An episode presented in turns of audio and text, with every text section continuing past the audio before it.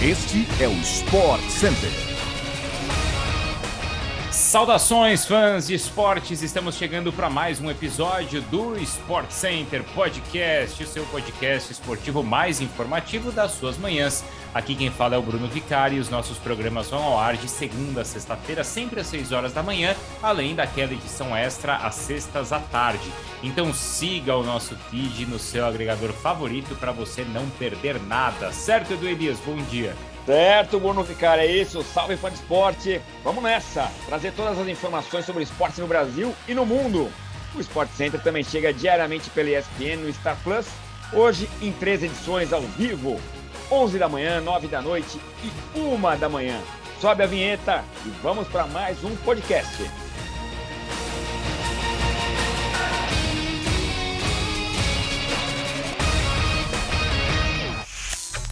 Com gols de Luiz Dias, Salah duas vezes e Mané, o Liverpool deu um show no Anfield Road e fez 4 a 0 no Manchester United ontem, assumindo provisoriamente a liderança da Premier League. O time comandado por Jürgen Klopp agora tem 76 pontos, dois a mais que o Manchester City, que recebe o Brighton hoje às 4 da tarde.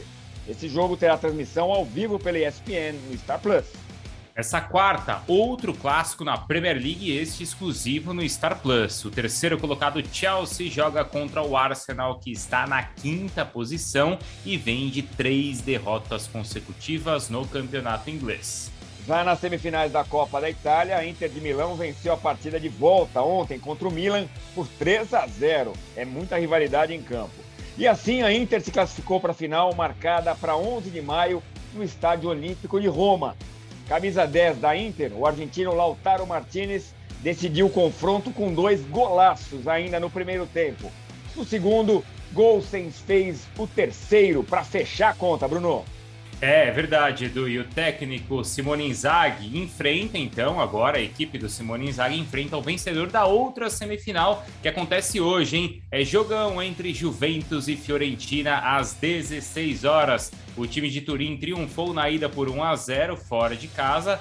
Gol contra do Venuti. A partida de volta, claro, vai ter transmissão ao vivo pela ESPN no Star Plus. Em declarações dadas na última terça-feira, Marcos Braz, vice-diretor de futebol do Flamengo, admitiu que houve questionamentos de jogadores do elenco em relação ao trabalho de Paulo Souza no clube. Segundo o dirigente, no entanto, essa postura pode ser positiva se acontecer no tom correto e de maneira educada no dia a dia, viu, Edu? É, além disso, o Braz afirmou que certos desconfortos podem ser bons em algumas situações em que jogadores perdem espaço. Ele até citou o exemplo do Isla, que marcou um golaço na vitória contra o São Paulo no Maracanã lotado. O vice de futebol rubro-negro também falou sobre os protestos de torcidas organizadas depois da derrota para o Fluminense na final do Campeonato Carioca e disse que as cobranças saíram do tom.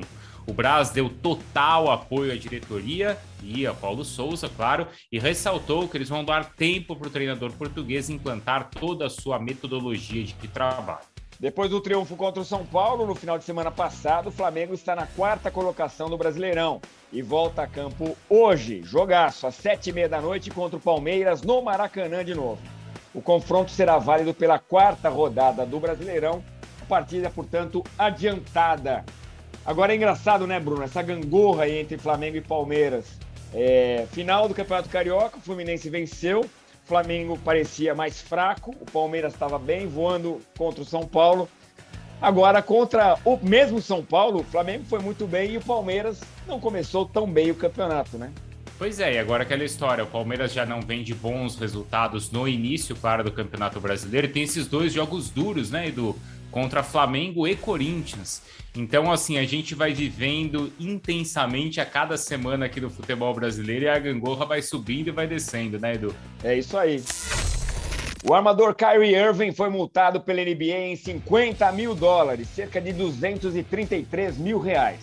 A punição ao camisa 11 dos Nets veio por conta de gestos obscenos e por, abre aspas, direcionar linguagem profana aos torcedores do Boston Celtics no último domingo, quando as equipes se enfrentaram no jogo 1 da série de primeira rodada dos playoffs. Pois é, Edu, e não é só isso, né? Porque ainda nesses playoffs, o Brooklyn Nets saiu derrotado por 115 a 114 no TD Garden, em casa dos Celtics. E o Karen jogou pelo time de Boston por duas temporadas antes de ir para a equipe nova-iorquina e tem essa relação conturbada com os torcedores dos Celtics desde então. Na partida do último domingo, camisa 11 dos Nets marcou 39 pontos, mas uma cesta do Jason Tatum no estouro do cronômetro definiu o jogo. Os Celtics voltam a receber os Nets na segunda partida da série hoje, a partir das 8 da noite. Um pouco mais tarde, às 10h30, o Milwaukee Bucks joga em casa contra o Chicago Bulls e busca abrir 2 a 0 na série. Esses dois confrontos vão ter transmissão ao vivo pela ESPN no Star Plus.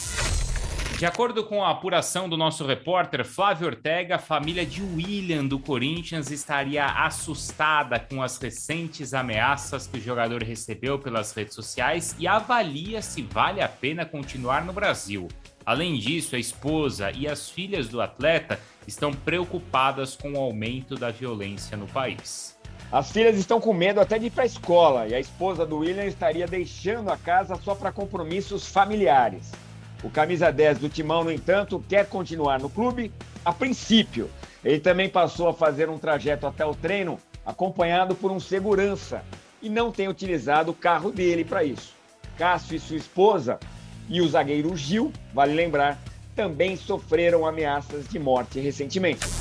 Bom, pessoal, é isso, tá? Chegamos ao fim então de mais um podcast do Sport Center que chega para você sempre de segunda a sexta-feira. Então a gente volta amanhã em mais um episódio às seis da manhã, tá bom? Edu, um grande abraço para você e um ótimo dia. Até mais. Valeu, Bruno. Abraço, fã de esporte. Até a próxima. Tchau, tchau.